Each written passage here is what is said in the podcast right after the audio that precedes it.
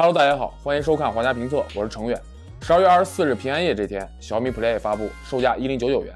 我们也是第一时间拿到了这款评测机。不过硬件并不是我们这次评测的重点，小米 Play 最关键的卖点在于内置一年，每月十 GB 高速流量。所以讲完产品之后，还要给大家算一笔话费账。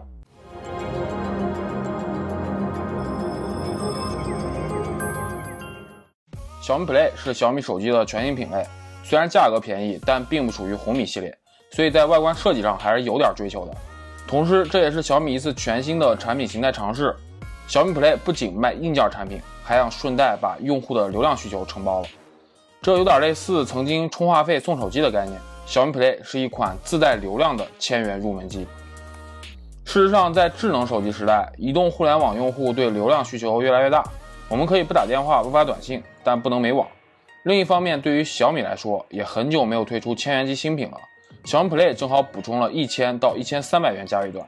小米 Play 有红、蓝、黑三种配色，其中红蓝两色带点渐变效果。皇家评测拿到的是梦幻蓝。哦，对了，这还是小米首款水滴屏机型，正面五点八四英寸屏幕，分辨率幺零八零 P。要知道，千元机价位段一般厂商大多会选择七二零 P。相比同级别产品，这是小米 Play 的加分项。后置指纹识别虽然是塑料后盖，但却做出了电光玻璃的感觉。中框表面也采用抛光处理，整体光泽度和质感都还不错。底部采用 Micro USB 接口，顶部保留3.5毫米耳机孔。整机重量只有一百五十克，拿在手里的感觉非常轻盈。硬件配置方面，小米 Play 搭载联发科 MT 六七六五八核处理器，最高主频二点三 G 赫兹。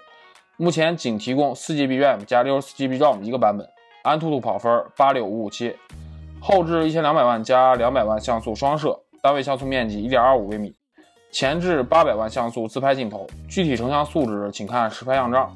我觉得对于千元机来说还是可以的。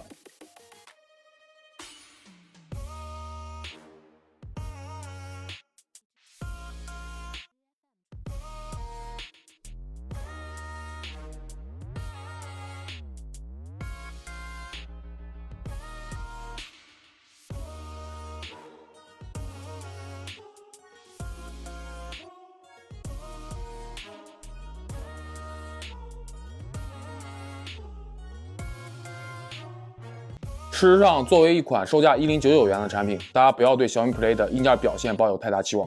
毕竟再加一半多的钱就能上搭载骁龙八四五的小米八了。这款产品的最大卖点其实是买手机送流量，一年流量不封顶，每月十 GB 高速流量，超出后会有所降速。不过相信对于大多数人来说够用了。往大了算，可能流量这部分价值都有小一千块了。但事实上，现在很多人都已经是无限流量套餐，比如我自己就是腾讯大网卡的用户。所以小米 Play 并不是面向一二线城市用户的，他们也看不上一千块钱的手机。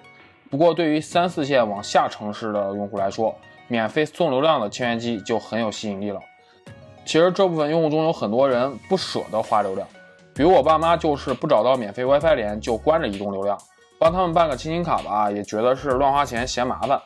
而小米 Play 则可以借着换新机的理由办一张流量卡，这有点类似曾经营业厅存话费送手机的套路。免费的东西嘛，大家肯定觉得不要白不要。不过需要注意的是，一年之后会按照小米吃到饱套餐计费，九元月租，流量一元一天，任性用。另外，包装内赠送的流量卡默认联通网络，只能绑定小米 Play 机型，无法插到其他机型上使用。最后再以我个人为例算一笔话费账，原来老套餐是九十九元套餐，每月一 GB 流量，返还话费是四十九元一个月。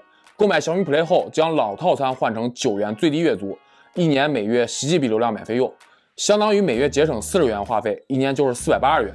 这样算的话，小米 Play 的真实硬件残余价值只有五六百块，因人而异，甚至还能更低。小米作为拥有虚拟运营商牌照的手机厂商，小米 Play 算是对于用户硬件产品之外的一种综合服务尝试。你可以把它理解为小米合约机。好了，以上就是本期皇家评测关于小米 Play 的全部内容。如果你还有什么想问的，欢迎关注皇家评测和我的微博留言告诉我们。本期视频就到这里，我们下期再见，拜拜。